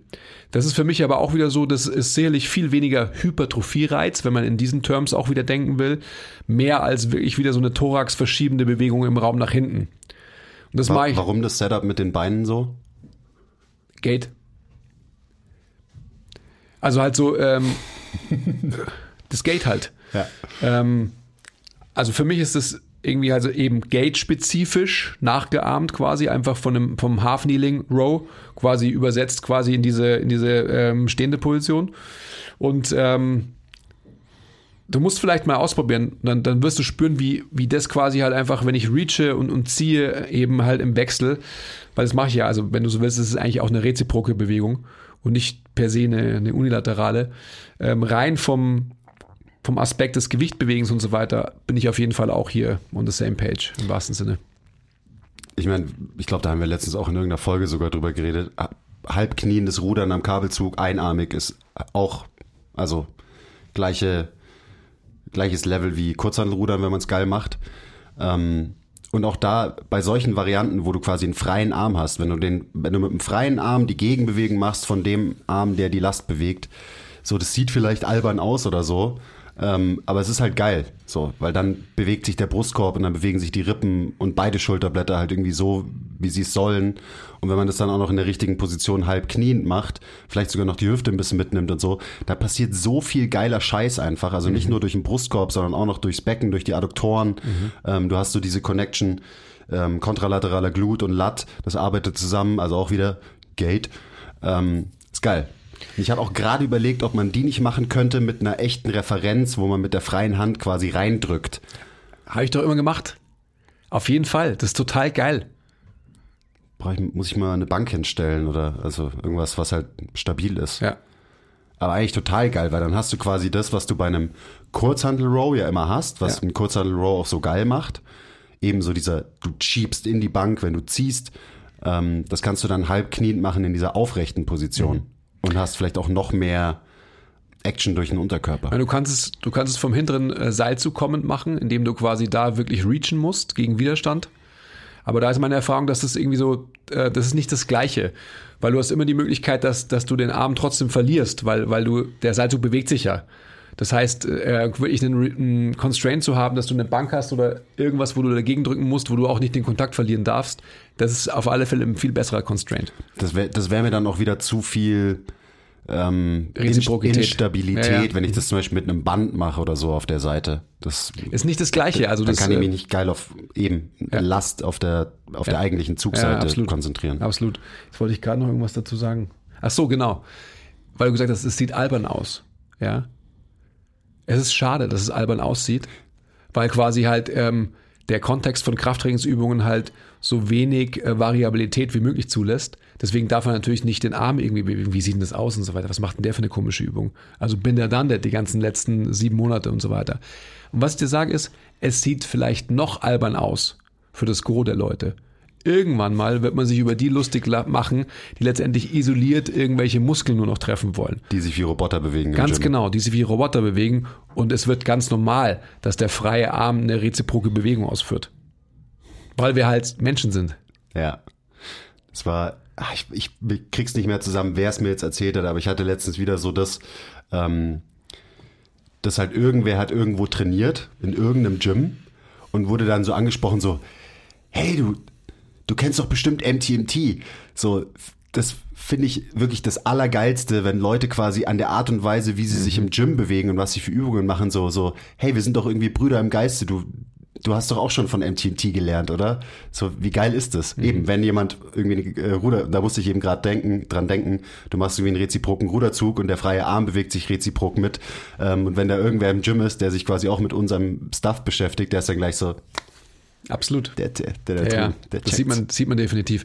Sieht man ja auch im Elb-Gym. Also da sind ähm, einige Leute, die, die sicherlich einen Blueprint trainieren. Definitiv. Ist schon gut. Schön.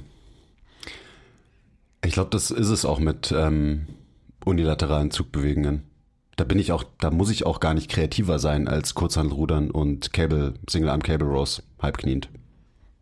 Ja, ich bin immer, also gerade bei Zugbewegungen, unilateral oder reziprok, da habe ich immer wieder Bock rumzuspielen und so weiter. Das macht total Spaß, finde ich. Also gerade so diese Variante, wo reacht man und gegen was reacht man oder mit was reacht man und so weiter, um, um noch mehr quasi wirklich so eine, eine echte Verschiebung und eine echte, eine echte Thoraxbewegung zu erreichen. Und auch eine echte eben Eine relative Thoraxbewegung, keine Thoraxorientierung. Absolut. Eine, eine relative Bewegung eben, die einfach unabhängig links von rechts stattfinden kann und so weiter. Und diese ganzen Dinge sind einfach so geil. Ja. So ein guter Weg, dem System quasi wieder beizubringen ähm, oder es zu trainieren einfach, dass eben gewisse Strukturen sich unabhängig voneinander bewegen können. Und das, das macht am Ende halt gute, effiziente Bewegung aus. Also auch wenn man bei dem Thema ist so, oh ja, gute Bewegung, was soll das schon heißen? Das ist zum Beispiel ein Element von guter Bewegung. Das zeigt mir, dass sich jemand gut bewegen kann, ist, dass sich nicht alle Strukturen halt nur als Einheit bewegen können, sondern dass sich Strukturen losgelöst voneinander individuell bewegen können. Ja, und dann ja. kommt was Wunderschönes dabei raus am Und Ende ich des meine, Tages. und dann musst du dir mal vor Augen halten, was, wenn wir jetzt genau das, den Satz, den du gesagt hast, da drüber schreiben würde, würden über die Liste, dann würde sich einfach halt so viel verändern, weil es einfach so ist, dass es geht nicht um starr sein, es geht nicht um Kühlschrank sein, es geht nicht um Roboter sein, sondern es geht genau ums Gegenteil. Wenn wir in, auch im Kraftraum Bewegungsoptionen fördern, was wir können, ja, wenn wir einfach besser, besser bewegen lernen, dann ist es doch total geil. Total geil. Und, und noch eins, was vielleicht letztendlich so diese optisch getriebenen Menschen triggert und, und catcht, also Shoutout äh, Jacob, ähm, die vielleicht noch gar nicht den, den Tiefgang verstehen, worüber wir so sprechen und so weiter. Allein wenn man ähm, besser Zugbewegungen trainiert, wird man allein schon geilere Bauchmuskeln haben. Weil es einfach so ist, dass es damit einhergeht, dass man ähm, eine, eine echte Range of Motion erreicht, dass man besser atmen kann und so weiter und so fort. Das heißt, die, die Muskulatur eben des Bauchraums wird durch dadurch einfach auch viel mehr gefördert. Also Shoutout an deine äh, Serati zum Beispiel. Das ist mein Prunkstück. Ja, ich weiß. Ja, und geilere Rückenmuskeln. Ja, das sowieso auch. Weil du ja auch viel effektiver deinen Rücken trainieren kannst, wenn du das unilateral machst versus bilateral. Also hätte ich zum Beispiel irgendwie so eine Hammer Strength Row Maschine oder so zur Verfügung, so da könnte ich mir ja so mies den Latt aufblasen ähm, und auf jeden Fall besser als mit einer bilateralen Variante. Vor allem, wenn die keinen Support hat, also talking about Langhandelrudern zum Beispiel. So. Da machst du halt mit deinem ganzen Körper halt, generierst du schön Gewalt. Ähm, aber wie viel eben sinnvoller Hypertrophiereiz dann zum Beispiel auf den Latt kommt, das äh, ist dann die andere Frage. Gut, ähm, wollen wir Push machen oder auch noch Pull vertikal? Ah, lass Push machen. Surprise, surprise. Push horizontal, bilateral. Königsdisziplin. Rat mal. Na, es steht wahrscheinlich Langhandel Bankdrücken, Da steht auf jeden Fall Langhandelbankdrücken. aber das ist schon mal auch gut. MTMT Choice, Kurzhandelbankdrücken. Hätte ich nicht gedacht. Doch, doch, das wusste ich noch. Ja, also ich meine, MTMT Choice, Kurzhandelbankdrücken für bilaterales, horizontales Drücken, da sind wir immer noch. Nicht so verkehrt, würde ich sagen. Absolut nicht verkehrt. Ja. Gibt's auch sonst, also es gibt halt Kurzhantelbankdrücken ähm, oder Push-Ups. Gibt's noch mehr bilaterale Drückbewegungen, die, die man so machen muss? Ich mache es halt natürlich reziprok. So. Aber Ja, aber das ist ja dann eben, ne, das ist Was? eine Kategorie, die, die steht hier noch nicht drauf. Ja, ich weiß. Die hatten wir damals noch nicht. nein, gibt's nicht. Reziprok auch nice, ähm, aber ich mache trotzdem überwiegend einfach mit den meisten Leuten nach wie vor klassisches Kurzhandelbankdrücken. Mhm. Auch da in anderen Positionen anders gecued, mit anderen Constraints und so weiter. Aber das ist auch so, mei, es ist halt einfach eine gute Bewegung, oder? Ich Mhm. leg mich hin, nehme zwei Kurzhanteln, drück sie von oben nach unten. Mhm.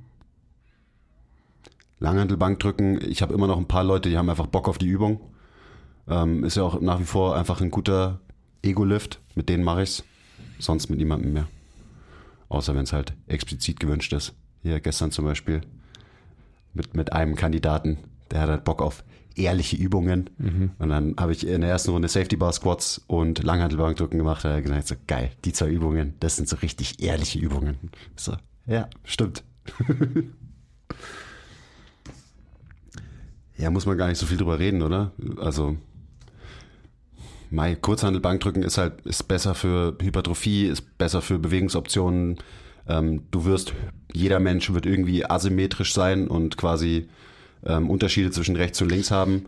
Ähm, dementsprechend kann sich das System mit Kurzhanteln so bewegen, wie es halt asymmetrisch sich gerne bewegt.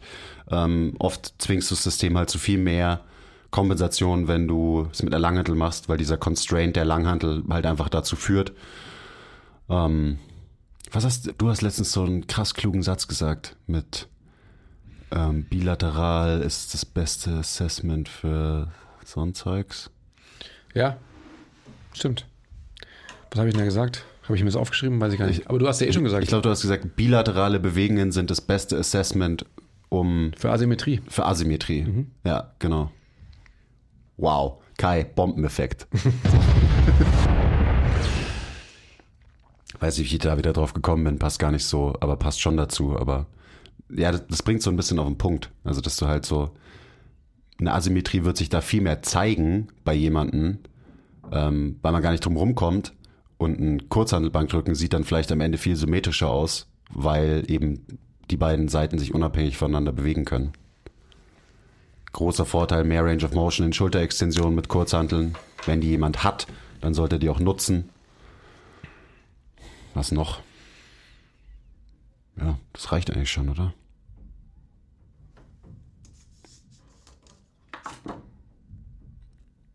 Also unilateralen Push gibt es zum Beispiel auch nicht.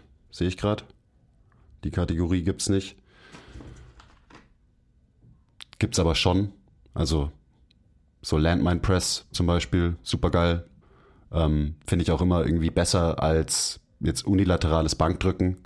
Weil das ist auch wieder, das ist unilaterales Bankdrücken ist halt eine, eine Core-Übung in erster Linie. Ähm, aber ansonsten, ich glaube, ich drücke nicht so viel wirklich unilateral Horizontal. horizontal. Ja, das Das macht, macht man ja auch nicht. Passiert nicht so wirklich. Also ich habe macht das Also jetzt selbst ein Landmine Press ist eigentlich eher, eher vertikal. Ist definitiv für mich eher vertikal, ist schulterdominant. Ich habe das im Elbgym, ähm, mache ich das viel in der Maschine halt und von Mm, hinten geil, und ja. von also in der Maschine Dann macht es ja auch total Sinn. absolut, wo ich quasi halt äh, mich so stark und stabil positionieren kann, dass es halt keine Core-Übung ist, sondern dass ich mich halt einfach auf die arbeitende Seite konzentrieren kann. Ich mache es oft so noch, dass quasi von hinten ein Gummiband kommt, dass ich quasi hier dauerhaft halte und mit der Gegenseite arbeite. Ach, so geil. I love it. Ja. Müssen uns einfach noch einen zweiten Raum dazu mieten, wo wir halt so diese riesigen Hammer Strength Geräte und so reinstellen können. Chest Press, ähm, Rudermaschine und so. Wichtig. Ja. Sonst einarmig drücken. Not really a thing. Nicht, für, nicht für die Brust halt. Ja, nicht, nicht für die Brust. Und auch so generell ist dann wieder so die Frage, ist das so, das ist dann wieder so eine Jack of all Trades, Master of None Übung. Also so eine nichts Ganzes, nichts Halbes. Setzt du wirklich einen Trainingsreiz auf irgendein System, auf irgendwas? Löst du eine zielführende Adaptation aus oder nicht? Übrigens, ich wurde letztens korrigiert, weil ich sage immer Adaption. Das ist mir auch sehr bewusst, weil ich einfach zu faul bin, Adaptation zu sagen. Und dann hat jemand kommentiert, dass es Adaptation heißt. Und ich dachte immer, man kann beides sagen. Ich dachte, es ist einfach total legit, wenn man auch Adaption sagt. Also kommentiert mal, ob das okay ist. Ähm, oder ob ich anfangen muss, Adaptation zu sagen. Ich finde, es klingt auch einfach weird, das Wort. Oder? Adapter. Adaptation. Adaptation. Adaption. Egal. Ähm, wir können beim nächsten Mal weitermachen, aber mir ist gerade noch was ins Auge gesprungen. Bewegungsmuster Facepull. Königsdisziplin Facepull. MTMT Choice Facepull. Oh, je. Also, ich weiß auch nicht, warum Facepull, ähm, also Athlean X wäre sehr, sehr stolz auf uns, wenn er das äh, sehen würde. Ähm, Jeff Cavalier, Shoutout. Aber es muss doch irgendwie bei den, bei den, ähm, beim kleinen Scheiß muss es doch dabei sein, oder? Ja, also eben, es gibt Schon. auch noch, es gibt noch, nee, das ist eigene Bewegungsmuster Facepull, aber es gibt auch ein Bewegungsmuster Schulterblattmuskeln und es gibt auch ein Bewegungsmuster horizontaler Pull. Also eh, da weiß ich wirklich nicht, was uns geritten hat. By the way, Facepulls mache ich fast gar nicht mehr. Ich glaube, ich habe zweimal Facepulls, ähm, also in Sessions gecoacht dieses Jahr, so insgesamt. Das ist auch so eine eben. Lost Species oder wie? Ja, das ist so. Die, diese Übung hat, äh, hat seinen Aufstieg auf jeden Fall Jeff Cavalier zu verdanken. Ähm, aber das ist auch so eine Bewegung, wo ich mir so inzwischen denke, so braucht's das? Facepuls hat doch jeder Powerlifter auch trainiert und so weiter. Ich meine, hier ähm, alle, Dave Tate, Klar, aber niemand krasser als F, weil Athlean X, das war, das ist so wie tibiales Training. Tibiales Training ähm, befreit dich von allen Problemen, egal ob du Rückenschmerzen hast, Knieschmerzen oder dir das Ohr weh tut. Und genauso hat er immer ähm, Athlean X Facepulse verkauft. Egal was du hast, mach einfach mehr Facepulse.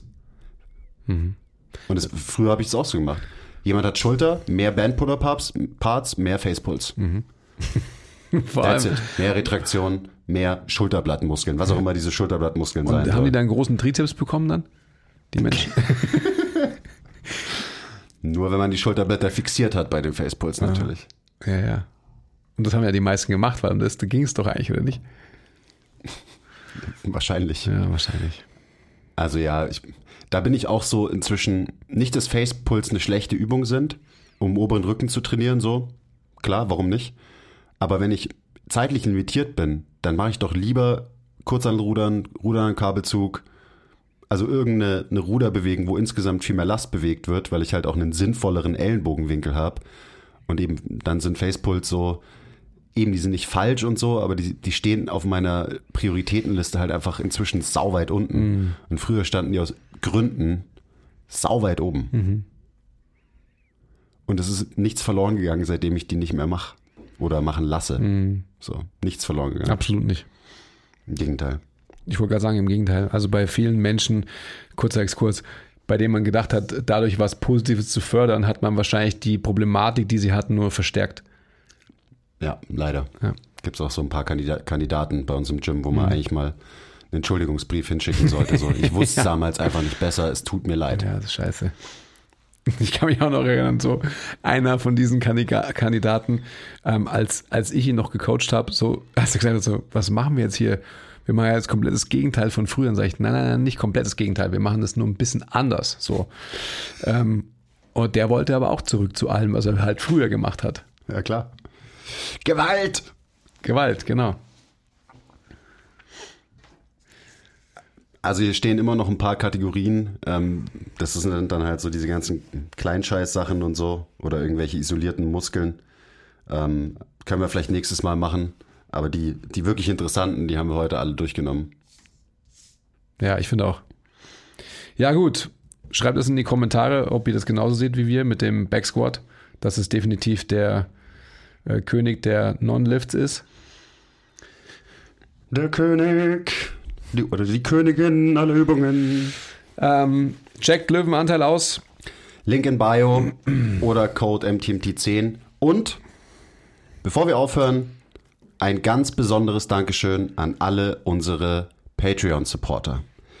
Danke Jasper, danke Michael, danke Taisha, danke Donai, danke Yasi, danke Sibylle, danke Marc, danke Frank, danke Resi, danke Nadja. Ihr seid die wahren MVPs.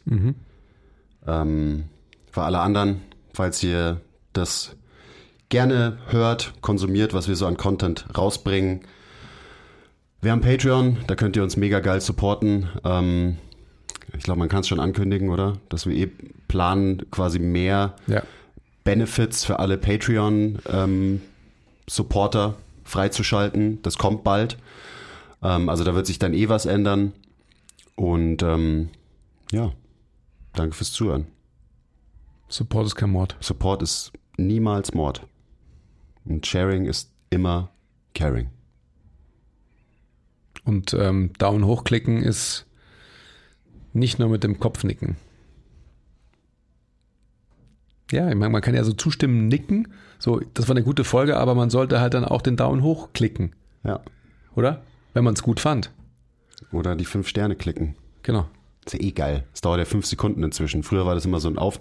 Ich wollte, wollte mal irgendwie, als Podcast so relativ neu waren, da wollte ich irgendwann mal ein Review hinterlassen bei Apple Podcasts und das, ich habe es nicht verstanden. Es hat, glaube ich, 20 Minuten gedauert. inzwischen auf Spotify dauert es halt fucking fünf Sekunden. Ja, das ist doch schön. das ist echt schön. Danke für eure Aufmerksamkeit. Auf Wiedersehen. Okay, bye. Wo ist eigentlich der Basti? Der kommt mir so vor, als wäre der schon drei Wochen im Urlaub oder so.